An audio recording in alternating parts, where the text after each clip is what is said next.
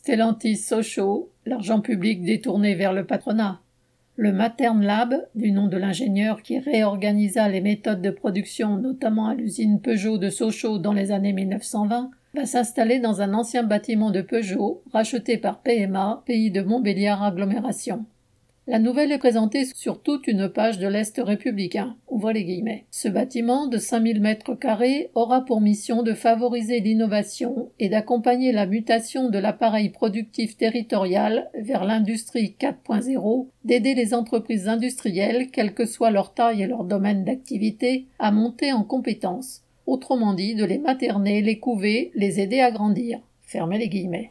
L'UIMM, syndicat patronal de la métallurgie, dirigera un centre de formation des apprentis d'une centaine de places, une ligne de production digitalisée mise à la disposition de start-up conseillées par l'Université de Franche-Comté, auxquels s'ajouteront des ateliers et des espaces dédiés à des projets industriels. Le Matern Lab sera présidé par le responsable des relations publiques de PSA Sochaux. L'opération sera financée à hauteur de 6 millions d'euros par l'État, la région Bourgogne-Franche-Comté et Pays de Montbéliard agglomération. L'UIMM financera pour partie, pour 2 millions, le centre de formation des apprentis. Les actionnaires de Stellantis et ceux d'une dizaine de grosses et moyennes entreprises vont profiter de ces équipements sans débourser un euro.